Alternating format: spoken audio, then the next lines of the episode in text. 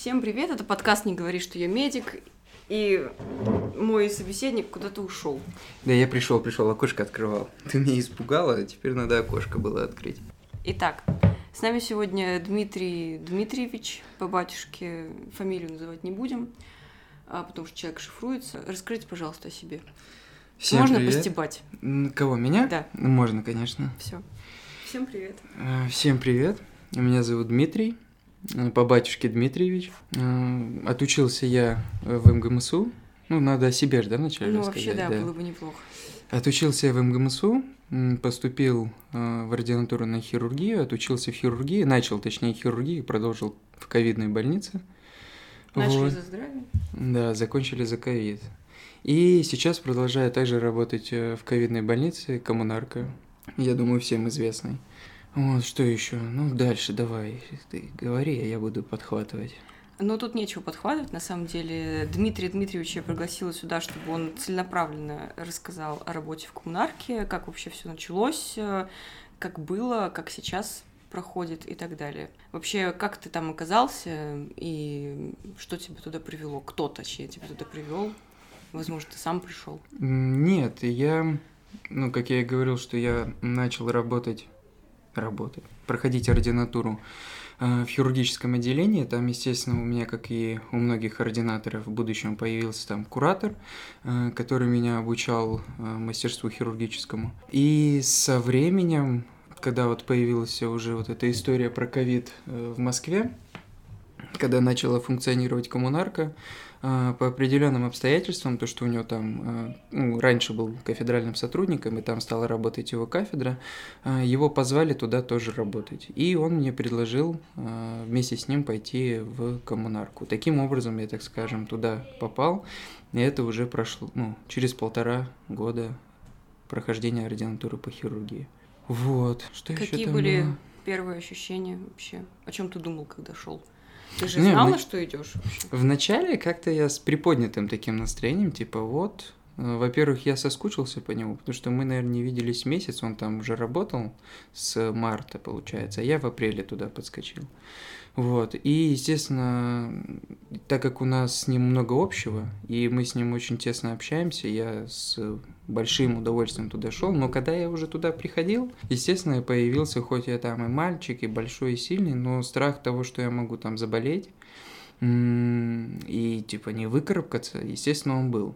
И, наверное, это вот основное ощущение. И неизвестность. Ну, потому что я хирург, и полтора года провел в хирургическом отделении, и все-таки как бы узко направленно занимался только хирургией, а что-то терапевтическое или вообще инфекционное, особенно легкие, для меня это что-то было такое уже забытое чуть-чуть. Поэтому определенные страхи в этом тоже были. И Первый день, наверное, в отделении тоже, когда ты одеваешь вот эти все сизы, когда тебе как этот, ты как в фильмах, знаете, смотрела фильмы там, где вот одеваются в какое-то буднирование, как э, в космическое, и заходишь в инфекционную зону. Естественно, страх того, что, грубо говоря, если ты голым кожей там где-то дотронешься до какого-то предмета, все, ты заболеешь и умрешь. Я сразу Владимир Владимирович вспоминаю в желтом костюме. У него единственный желтый костюм. Я не знаю, где он такой. Я тоже хотел бы желтый. У нас только сейчас голубые появились, и то он не мой размер. Я эску пытался натянуть, но на меня эска не налезет. Ну да, есть тут некоторые, скажем так, проблемы с этим. А, да. Я вас понял. Ладно, продолжаем. А, расскажи про первый день вообще, про первую смену. Как вообще все у вас там было организовано? Ну, я могу сказать, я наслышан, как в многих других больницах было организовано. И большое могу сказать спасибо, наверное, да, на то, что как было организовано все в коммунарке. То есть там проблемы с СИЗами нет. Там идет определенное разделение, то есть у нас как есть один корпус условно чистый, один корпус грязный. Вот, э, между ними такой перешеек, как да, бокс. И, естественно, мы с- в один бокс заходим, переодеваемся там в грязное и идем в грязную зону, то есть в красную, так как ее называют. А через грязный бокс переодеваемся, там определенные санитарные, там руки обработать, обувь обработать, и выходим уже в чистую. Первый день, ну, в первый день там даже вопрос того, как одеть этот СИС, он стоит тоже остро, потому что это как-то непривычно, неудобно. Ты туда заходишь в отделении, э, когда ты заходишь в отделение уже, ты как космонавт, очки, очки эти запотевают, нос сразу начинает болеть, и дышать тяжело сразу становится. Ты думаешь, ну все, я уже заболел. Вот, и все вот эти пациенты, ты заходишь, они все лихорадят, кашляют, чихают на тебя, и ты такой, типа, come on, куда я пришел? Слушай, ну по тебе не скажешь, что у тебя там следы какие-то от очков, э, есть какой-то секрет? Ну, быстро я адаптировался со своим куратором, мы что-то так предчувствовали, что это быстро не закончится, и мы купили такие самые мощные маски, которые лицевые, вместе с... Эм, они закрывают и лицо, и респиратор есть одновременно. Угу. А там э, прослойка резиновая, и в целом э, из-за этого нету никаких пролежней которые образуются на носу. А секрет незапотевания очков? Я как знаю, я вот сейчас вижу, обрабатывают их мылом. Вот, обрабатывают мылом, и тогда очки не запотевают. Там образуется, как я понял, такая мыльная пленочка, угу. и из-за этого очки не запотевают. И вопрос следующий в терапии. Какая была изначально угу. терапия ковида, как вы лечили? Я бы еще, знаешь, как сказал, если взять вот этот временной промежуток от апреля, что у нас сейчас начало октября, я бы разделил ее прям на три части, наверное. И по отношению к пациентам, и по лечению. То есть изначально а, Видимо, в больницу везли, ну, все подряд, то есть и тяжелых, и легких пациентов. И какая-то часть, наверное, массивная оказалась более легких пациентов, потому что, во-первых, они очень быстро выписывались, а, быстро поправлялись, и каких-то сложных случаев, ну, относительно мало было. И вообще лечение этой болезни нам казалось очень простой. То есть э, там в анализах мало показателей мы смотрели, обращали внимание на них. Температура тоже долго лихорадящих не было. Плюс э, переводы в реанимацию не так стояла остро, потому что реанимация в целом была такая забитая, но места всегда были.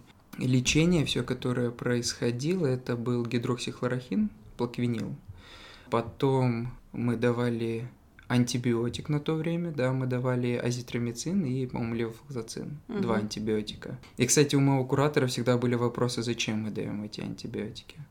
Нам всегда говорили, что это профилактическое, но там профилактировать нечего, потому что вопрос назокомиальной инфекции, которая выросла в больнице, а она тогда только изучалась. Вот, и по концовке, по всем изучениям, которые там есть, у нас там такая инфекция, что никакой азитромицин или ее никогда не победит. Это как просто вода мокрая для нее. Отсылочки. Еще, по-моему, Эниксум там был. Мы с тобой Кликсан? Кликсан, да, ну, на то время 10 у нас, да, Кликсан. Но, опять же, не сразу мы его давали. Вот когда я пришел, не сразу был Кликсан, в плане того, что не было исследований, проведенных больших, о том, что поражаются рецепторы и на эндотелии сосудов. Вот, был всегда отхаркивающий, я помню, это вот муколитики типа АЦЦ, у нас тогда амбраксол был, все mm-hmm. пили амбраксол. Ну и, наверное, в целом все. Потом, вот на втором этапе, э, начали, от, отменился плаквинил, первое, что отлетело, продолжались антибиотики и добавился кликсан как раз. Потом со временем, вот третья часть, отлетели антибиотики полностью и сейчас, и кстати это тоже очень острый вопрос, что многие пациенты, приезжая к нам, они не понимают, чем мы их лечим. Ну то есть если объективно кто-то из там слушателей лежал когда-то в больнице или ну даже которые не врачи, они как представляют, что они приезжают в больницу, им сразу капельничку, им там куча таблеток, ну что-то как-то активничать должны врачи. А здесь ситуация получается наоборот, то, что мы делаем э, уколы в живот и даем АЦЦ, все. И у многих людей недопонимание, потому что еще, как я себе объясняю, что наш приказ внутрибольничный, да, по лечению пациентов, он мне больше нравится, потому что я тебе тоже скидывал, есть определенные телеграм-каналы, где много переведенных заграничных статей, и там как раз э, статьи, какие лекарства сейчас э, объективно помогают, какие не помогают, какие только усугубляют ситуацию. И, например, наш внутрибольничный приказ и как людей лечат амбулаторно очень сильно отличается. То есть там пичкают людей антибиотиками, орбидолами, там и изредка попадаются люди, хотя, хотя бы которым ксарелту какую-то назначали. И поэтому люди, попадая к нам после поликлинического лечения, они не понимают, где эти 20 антибиотиков, тысячу таблеток, почему только два укола в день в живот и все.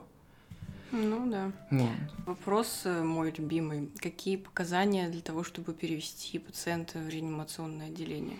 Ну, опять же, э, они со временем у нас, наверное, не, не усложняются они, а должен быть на, на по-настоящему очень тяжелый пациент.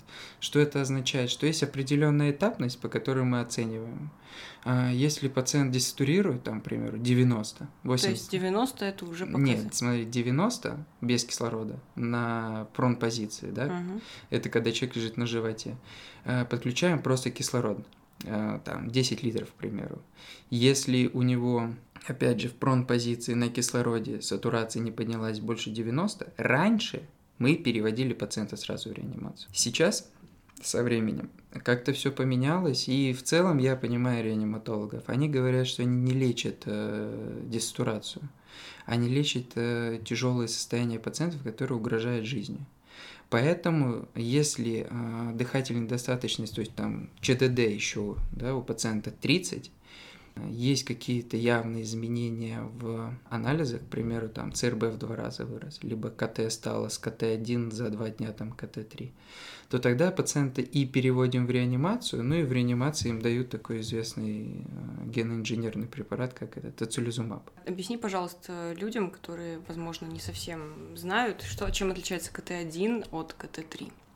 Все очень просто. Есть вот это вот э, поражение, которое в виде матового стекла. И от, одного, ну, от нуля до четырех они, получается, стадируются. Это просто объем поражения легких. Uh-huh. То есть в процентах. Чем, э, по-моему, до КТ-1 это до 20%, КТ-2, КТ-3 это от КТ-2 до КТ-3 до 50%, ну и дальше от 50 и больше это КТ-3, КТ-4 уже. Так, хорошо. Следующий вопрос мой уже как часто пациенты выписывались из реанимации и возвращались обратно к вам? Или это уже обратная дорога, если mm. говорить о ковиде? Нет, смотри, Точнее, там... дорога без обратного билета. Без обратного билета, да. Ну, я могу сказать, вот как раз фактор того, один из факторов переводов был, это вот э, то, что пациенту нужен тоцилизумаб. А он нужен для того, ну, как это известно, нам уже стало, что у пациентов с ковидом возникает стакиновый шторм, так называемый. Этот цитокиновый шторм приводит к тому, что человек может умереть. Вот. Как раз э, для назначения тоцилизумаба мы пациентов переводили в реанимацию. Вот если такой пациент, зачастую они возвращаются обратно. Конечно, это еще зависит от того, что какие у него сопутствующие заболевания, насколько он сам тяжелый. Толстым людям не повезло, потому ну, что... понятно, фактор риска. Да, потому что у них сразу там и гипертоническая болезнь, и сахарный диабет, и сосудами уже, естественно, проблемы. Вот, поэтому в целом, в целом, иногда возвращаются с реанимации тех, на которых уже не ставил даже. Ну, там вот недавно к нам вернулась реанимация бабушка, наверное, ей она лет, по-моему, 70 килограмм, 160, и она камбэкнулась обратно, и мы когда ее увидели сейчас, мы такие, серьезно? Здравствуйте. Да, и а бывают, к сожалению, такие случаи тоже там а, относительно недавно было, что пациентка, ну, относительно, ну, наверное, молодая, то есть ей лет 40-50 было. По анализам у нее уже были улучшения, и мы даже разговаривали с ее родственниками о том, то, что сейчас выходные пройдут, и там в воскресенье сделают контрольные анализы КТ, и будем в понедельник выписывать. Она уже не лихорадила, чувствовала себя хорошо. И в пятницу с утра на обходе Телла, и там массивная Телла и смерть. Вот, ну, то есть такие случаи, да, бывают тоже, хоть у нее там, а, если смотреть э, додимеры, как раз брали с четверга на пятницу, и в четверг э, вечером мы смотрели анализы, там все с положительной динамикой, додимер в норме был. Ну вот тебе и здравствуйте называется. Да. А какой самый запоминающийся пациент был в твоей практике mm. многомесяцевой? Ну вот смотри, смотря, э, если... Смотри, смо... смотря. Да, я хорошо. Хорошо.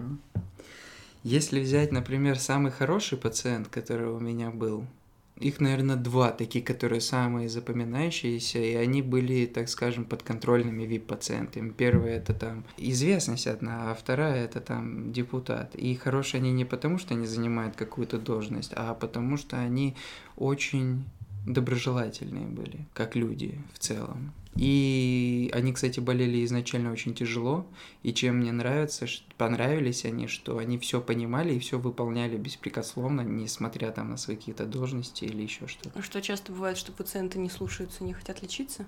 Ну, не то, что не хотят лечиться. Во-первых, вот прон-позиция, да, лежание на животе. Э, некоторые люди думают, что это, ну, им говоришь, объясняешь терапию, что им буду делать, потому что я лично стараюсь уделить вот эти 5-10 минут на объяснение объяснение, что мы будем делать и для чего, чтобы в дальнейшем просто не возникало лишних вопросов у них или у их родственников. И как раз, когда им говоришь про прон-позицию, да-да-да, каждый раз заходишь в палату, человек лежит на спине, ты говоришь, а как? Он говорит, я лежу на животе, просто вас не было. А это по факту как лекарство. Потому что есть э, статья о том, то, что люди, которые лежат, э, ну, находятся в прон-позиции, вероятность их попадания на ИВЛ значительно снижается. Вот, это раз. А так, в целом, вот зачастую, наверное, у нас проблемы с тем, то, что они лежат на животе. Но в реанимации все проще. Они переворачивают, привязывают человека на животе и все. Ну да. Там особо не с ними не церемонятся. И правильно. А так, зачастую просто люди, ну вот, э, как мы с тобой уже говорили, непонимание лечения. То есть им кажется, что они просто тут лежат и над ними ничего не делают. Есть пациенты, ну просто по жизни есть люди хамы если пациент тебе хамит, одно из двух, да, либо не обращать на это внимание, либо как-то пытаться найти комплайенс, какой-то общий с ним язык, но тоже это редко ну, получается. Поэтому есть вот как раз э, второй, второй, наверное, этап, не, второй этап, говорю, второй, второй пункт, это пациенты, которые неожиданно умерли, их, наверное, таких помню двоих точно. Это как раз вот эта женщина, которая я тебе говорил, и парень тоже молодой, 35 лет, которым я в пятницу позвонил его родственникам, сказал, что в субботу он будет выписан, а в субботу утром мне позвонил мой коллега, и я говорю, что там, ну, назвал фамилию, я думал, что какие-то проблемы с выпиской, он говорит, нет, он типа умер. Вот, это тоже запоминается, потому что ты, ну, во-первых, общался с родственниками, родственники тебе доверяли, пациент доверял тебе, и ты настроил людей на то, что он выпишется, а по факту на утро они узнают, что он умер. Вот. И третий пункт – это люди, которые, ну, вредные были. Они тоже очень хорошо запоминаются мне. Я их записываю. Понятно, есть блокнотик такой. Да, красный. Красный? Красный Я черный. Понятно. Вопрос такой очень интересный. В такой тяжелой, ну, достаточно тяжелой жизненной ситуации, как вообще строятся отношения в коллективе, в рабочем? На смене там или между врачами? Я могу сказать в целом, все, как и в обычно, наверное, в больнице. Каких-то прям явных э, отличий я не могу найти. Э, в плане того, что сейчас в целом все дружелюбные. Вот поначалу все вообще, э, когда пришли, мне кажется, у всех был период адаптации. Во-первых, э, новая больница, э, хоть и многие переходили, как я, какими-то маленькими подгруппами, группами, знакомыми друг другом, но в целом э, знакомились люди заново. Это раз. И поначалу, наверное, все прям очень были дружелюбными, и это немножко даже настораживало. Сейчас все утряслось. Но тоже дружелюбные, но не настораживают. Дружелюбные, есть, уже многие познакомились друг с другом. Естественно, кто-то уже друг другу не нравится, у кого-то кому-то есть вопросы. Реаниматологами, э, реаниматологи с хирургами, как всегда, нашли общий язык, поэтому у нас все в целом уже как в обычной больнице. Понятно. А насчет терапии вопрос был. А как сейчас изменилось по сравнению с э, началом? Ну, кроме плаквинила, там, всего mm-hmm. остального. Чем... Вот ты сейчас приходишь, допустим, а, на смену, и чем ты будешь лечить пациента легкой степени как бы тяжести, mm-hmm. средней и тяжелого? Ну, Тяжелого что... не лечишь не ты, ладно, тяжелый уже в реанимации. Лежит. Кстати, я немножко могу сказать, что не так, что по новым протоколам, что в больнице, в стационаре должны лежать пациенты только тяжелые, а крайне тяжелые уже в реанимации. Средней тяжести и легкие лечатся дома. Вот отлично, что-то новое. Так вот, чем ты будешь лечить? Ну, опять же, да, давай вот прям возьмем какого-нибудь пациента Н и разберем его от нуля. Давай. Вот, например, поступает пациент, неважно, мальчик, девочка, смотрим на возраст. А, и возьмем такого как классического лет 50-60 а, с определенным грузом сопутствующих заболеваний. Да? Если это сопутствующие заболевания, которые у него лекарства с собой, окей, я здесь больше ничего не делаю, я просто слежу, если сахарный диабет, да, там за сахарами, а, если какие-то кардиологические патологии у него есть, он принимает свои препараты, да, я просто могу там для виду кардиолога позвать, чтобы кардиолог скорректировал протестировал, сказала, да, вот это то, что он принимает, ему полностью подходит. Все. А, единственный нюанс, если пациент, естественно, принимает свои антикоагулянты, мы их отменяем и назначаем, ну, в данном случае у нас сейчас фраксипарин. Почему? Почему отменяем? Да. Ну, потому что считается, что низкомолекулярный гепарин ну, типа фраксипарина, он лучше при ковидной инфекции. То есть там же разные антикоагулянты проверяли, и считается, что вот э, низкомолекулярные самые лучшие. Ну, то есть если он какой-нибудь ксарел-то принимает, вы его Ксарел-то можно, потому что дальше пациенты в амбулаторном, мы им назначаем ксарел-то. Но зачем, если мы можем отслеживать дозу, ну, да. И как бы у нас проверенная уже терапия. Поэтому там всякие препараты мы отменяем. Антиагреганты, кстати, мы тоже изначально отменяли, теперь мы их оставляем. Uh-huh. Потому что, опять же, появилось исследование, что антиагреганты можно принимать этим пациентам, и там в целом все хорошо. Ну, какие-то узкие прям случаи не будем разбирать, и смотрим дальше, что КТ. Зачастую это КТ-1, КТ-2 да, пациент вот поступил КТ-1, КТ-2, дальше смотрим анализы. А, если там а, цереактивный белок повышен, смотрим, естественно, и что еще из биохимии. Зачастую у этих пациентов АСТ ЛТ повышен, а, потому что они, ну это со временем чуть происходит, потому что мы даем низкомолекулярный гепарин, а он немножко на печень-то все-таки явли... это дает знать себе. Потом э, общий анализ крови, зачастую там лейкопения, тромбоцитопения. И если вот так, и плюс кислород, мы меряем сатурацию, например, там 95-96 у него. Классическая самая легкая терапия это АЦЦ 600 мг один раз в день. Это фраксипарин 0,6 два раза в день и парацетамол 1000 в вену, если только повысится температура. Больше 38. Все. И этот пациент вот так будет лечиться до тех пор. И какая сейчас есть схема? Если пациент вот идет стабильно у тебя, без каких-то резких ухудшений, то каждые третьи сутки анализ, каждые пятые КТ. Uh-huh. Вот. И зачастую после пятой суток, то есть КТ, выписывается этот пациент. Вот. А если мы возьмем случай, то что ты что должен увидеть? КТ-3. Лихор... Ну, лихорадит, к примеру, пациент. Uh-huh. Вот он говорит, что он дома лихорадит там, 5 дней, и у нас в больнице он уже 5 дней лихорадит. Тогда можно ему подключить э, дексаметазон по рекомендациям, которые есть, э, лучше назначать дексаметазон 0,6, просто 6, один раз в день с утра, э, чтобы не посадить надпочечники. Дальше смотрим за пациентом. По идее, если все правильно сделать, если, как говорит э, мой куратор, вовремя назначить дексаметазон, вовремя это что означает? Нельзя рано его назначать. Если его назначить рано, он особо не будет э, эффекта от него. Если ты вовремя назначил дексаметазон, то пациенты перестают лихорадить. И второй случай, если ты видишь, что пациенту ну, значительно становится хуже, он, например, резко начинает десатурировать. Ты перебираешь анализы, у него, ну, например, пацит, а у него там ЦРБ вырос в три раза за сутки или за двое суток ты ему переделаешь, естественно, сразу КТ, а у него там КТ-3, уже с КТ-1 то есть перепрыгнула через э, единичку, да, то таким пациентам, как я уже тебе говорил, мы сейчас вот Актембру, этот целизумаб, назначаем прямо в отделении и смотрим за пациентами. Назначается он два раза через каждые 12 часов. Ну, то есть назначил, через 12 часов еще раз делаешь вторую дозу. И если он подействовал, то хорошо, если нет, то, наверное, нужно будет там решать вопросы с переводом в реанимацию, там уже в условиях реанимации еще раз. Четвертое – это антибиотики. Антибиотики смотришь, если бактерия не прикрепилась, то хорошо. Если есть какое-то непонятное повышение лейкоцитов, сдвиг лейкоцитарной формулы, и у пациентов, например, появилась там гнойная мокрота или еще что-то, ты назначаешь антибиотики. То есть сейчас работа в целом стала поинтересней в плане того, что думать надо, надо что-то вовремя делать, ну, вправду следить надо. Просто, когда мы пришли только работать, мы там назначали, что есть в рекомендациях, то и назначаем. А зачем особо не задумывались. Сейчас, естественно, когда болезнь становится более известной, то и лечение более такое прицельное. Вот так, наверное, правильно сказать. Последняя статья в прекрасном канале, который ты мне скинул, угу. переводчики на карантине, угу.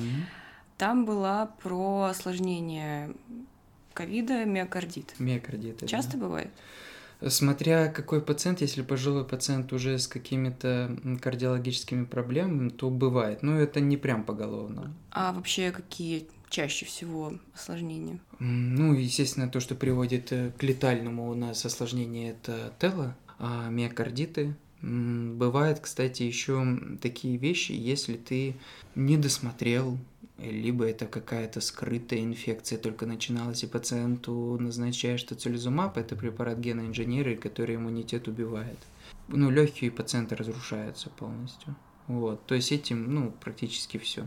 Какие еще? Ну, разные гидротораксы, это тоже ну, понятно. Это из-за плеврита. Ну да, потому что там зачастую воспаление локализуется как раз э, по плевре, вот так, и, естественно, выпад идет и в плевру, поэтому а, какие еще такие? Да и в целом все, наверное. Наверное, будет немножко с точки зрения черного юмора вопрос. Давай. Но какой самый угарный случай на работе был за все время, вот, когда ты, ну, пока ты работаешь в коммунарке? Mm, ну, нужно было тебе заранее мне об Чтобы ты вспомнил.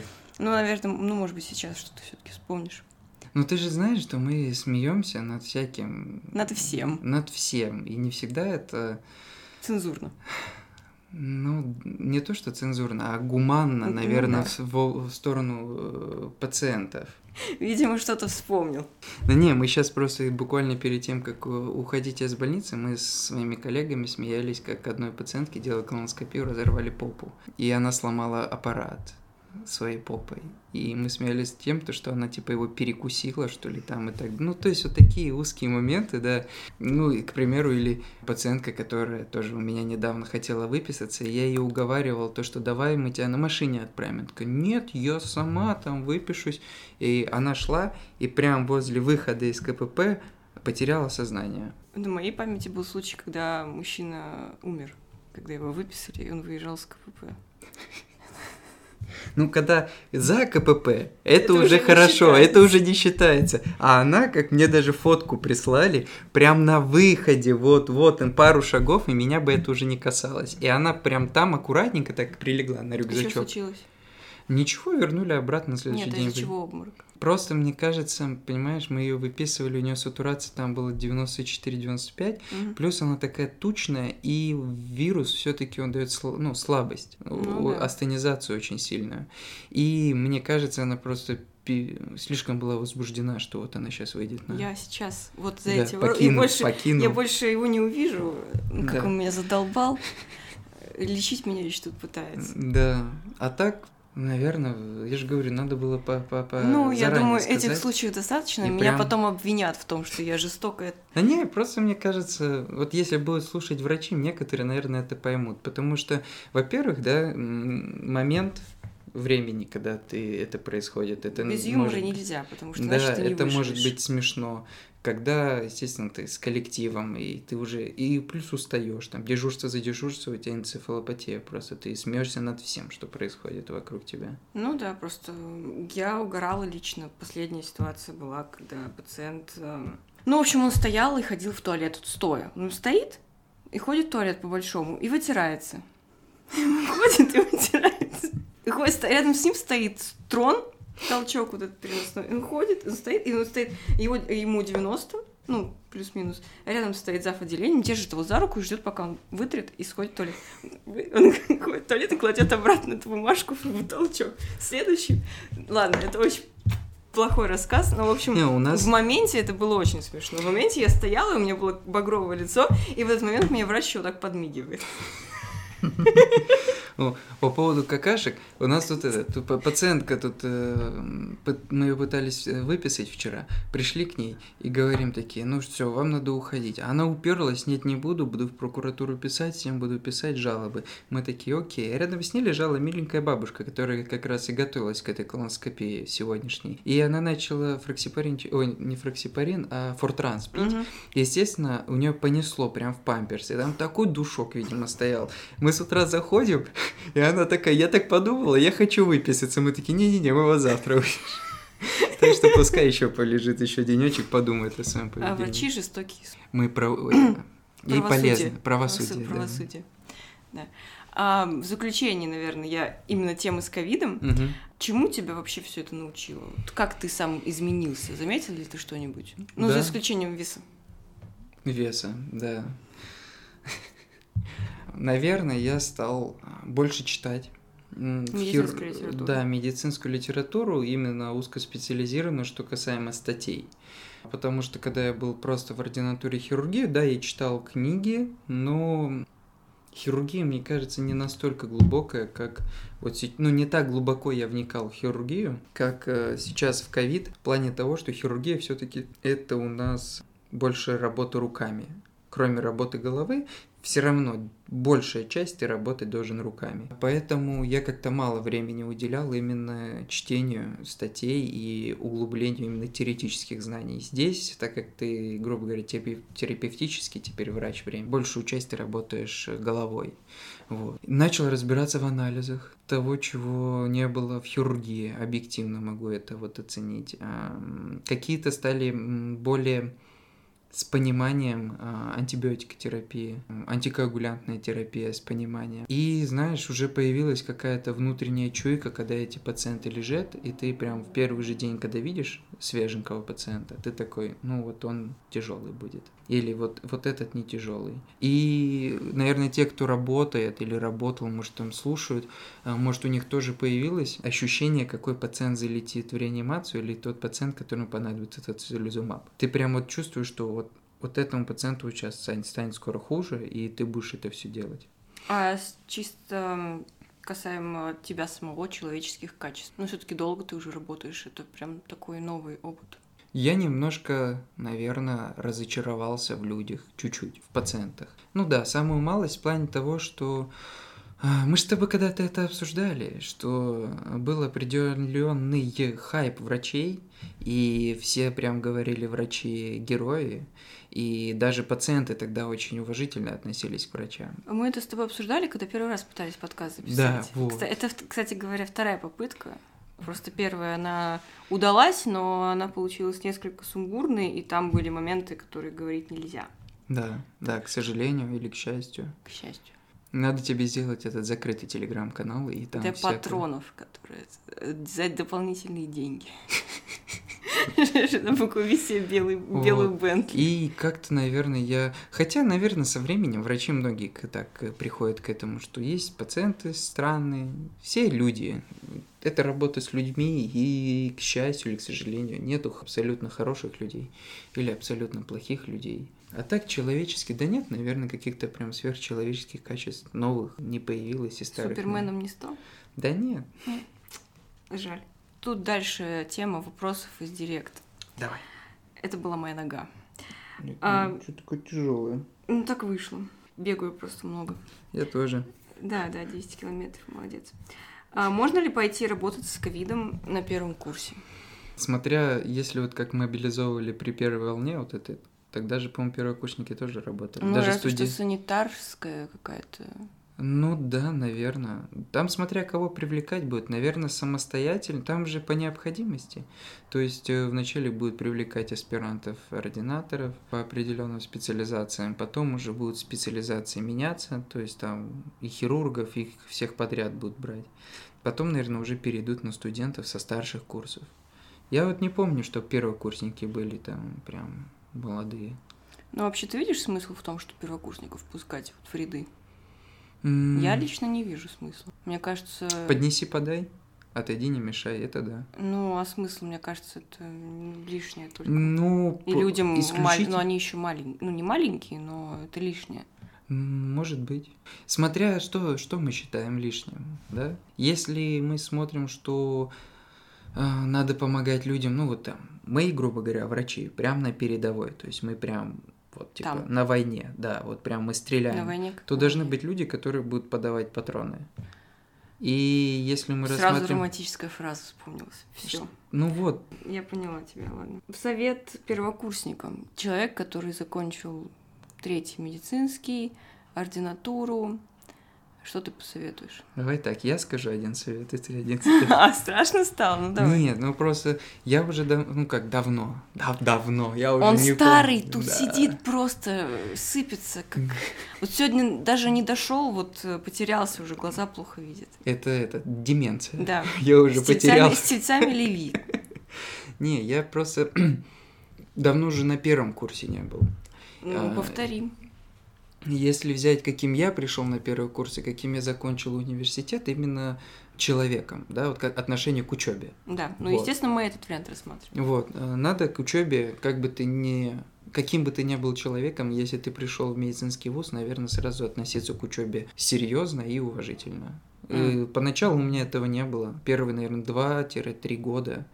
Но потом ты к этому приходишь, потому что давай честно, ну, вот так вот прям объективно. Зарабатывать денежку ты будешь врачебной деятельностью, правильно? А, если ты хочешь, если ты себя уважаешь как человек и как врач, и хочешь быть хорошим врачом, то ты должен хорошо учиться, потому что зарабатываешь головой и своими знаниями. Объективно. Вопрос еще такой из директа. Как вообще относится к координаторам первого года и что вообще с тобой было, когда ты пришел в ординатуру? Мгм.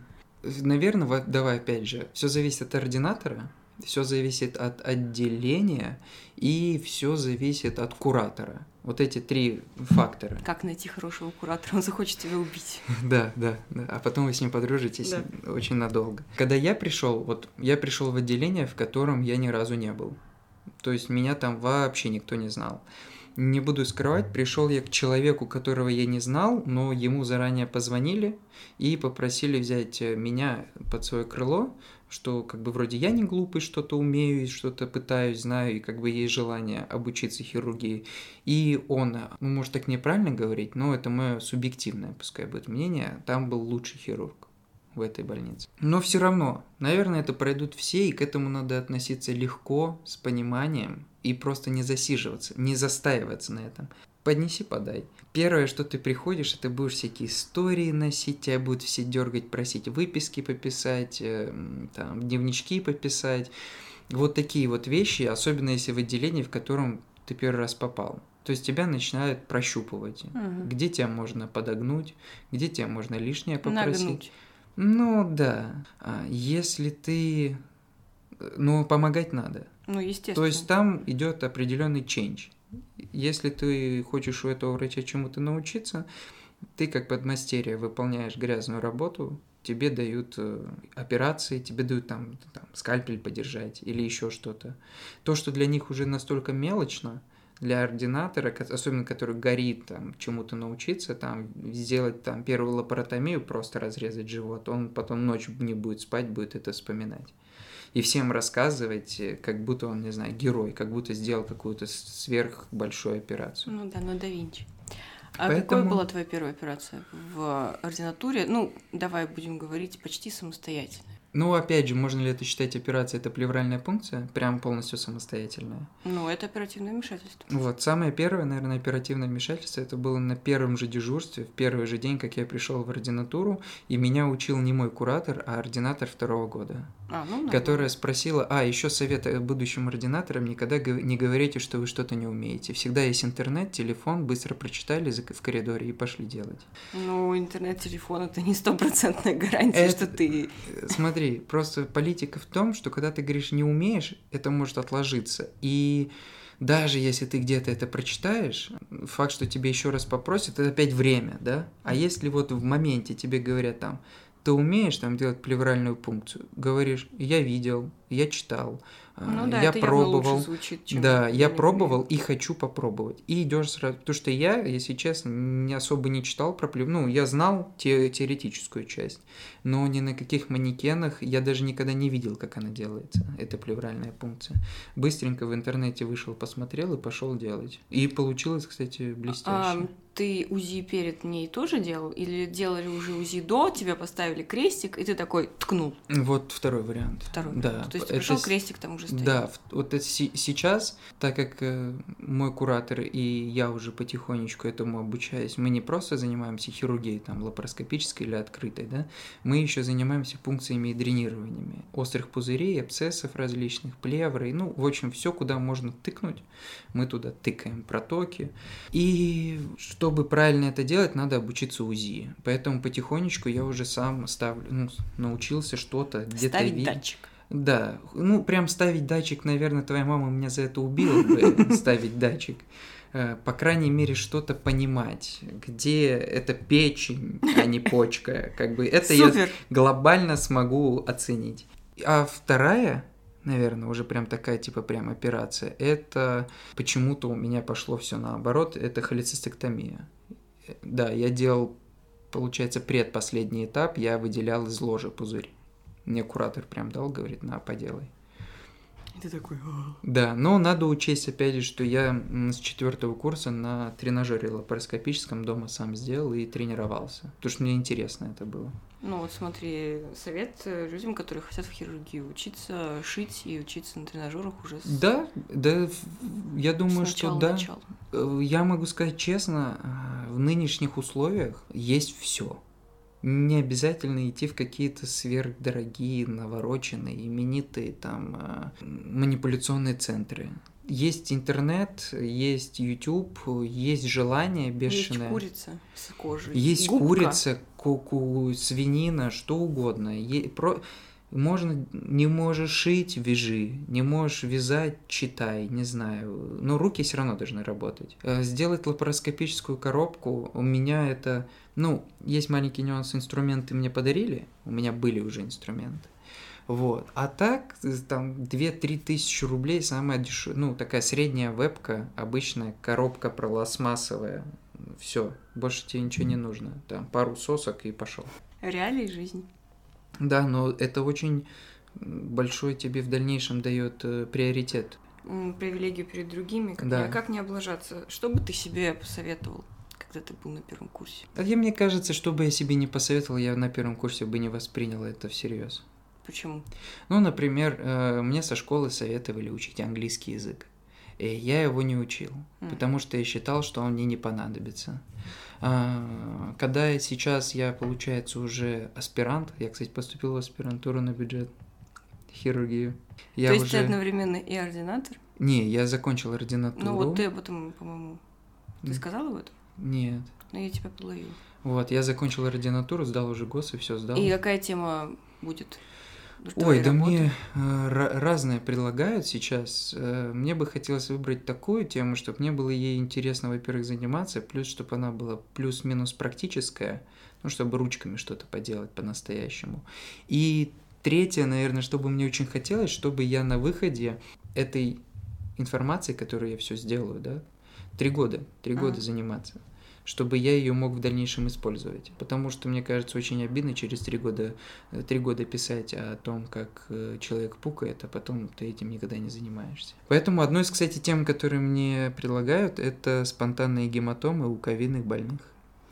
Ну, я Одно думаю, из, кстати, осложнений, которые я пропустил. Да, ты об этом не сказал. Да. Ну, все. Э, Но это, кстати, тоже сейчас такая часть у нас, там 20-30 таких пациентов есть уже. Вот, поэтому я к чему говорю, что когда ты, у тебя появляется запрос, и у тебя есть и вправду желание чего-то ну, научиться, Чему-то, да? чему-то, да, ты начинаешь это делать. Сейчас, будучи в аспирантуре, я стараюсь больше уделять время какому-то изучению английского языка, и сейчас надеюсь, когда немножко там личные проблемы все решатся, я прям сяду и буду, будет у меня время, и я буду уделять потихонечку английскому языку. Короче говоря, учеба вместо личных проблем. Да? И, Аминь. Ну, опять же, если ты на к всему надо прийти. Если на первом курсе ты балбес, я всем ребятам могу сказать, если ты на первом курсе пришел балбесом, то у тебя есть еще, даже на третьем, даже на четвертом курсе есть шанс. Это будет трудно, трудно, это будет тяжело нагнать, догнать, и как-то э, сравняться хотя бы там с ребятами очень умными, но это реально. Я думаю, что мы тебя услышим. Балбесы тебя услышат. Я думаю, на этом мы закончим, потому что мы наговорили уже 47 минут чистого золота. Надеюсь, что вам понравилось, и, возможно, у нас будет еще один. Ты что? не дала совет первокурсникам. Я не дала совет. Я дам совет высыпаться, кайфовать и не думать о том, что... Завтра экзамен. Плевать. А, я думаю о том, что завтра экзамен. Я ужасный ужасная паникерша, не надо так делать. Э, если вы учите, то вы учите и просто наслаждаетесь жизнью и не, не психуете постоянно о том, что у вас э, там учеба. У вас куча всего есть, кроме учебы, и не нужно об этом никогда забывать. Mm. Да? Да. Так что так. Спасибо тебе. Да не за что.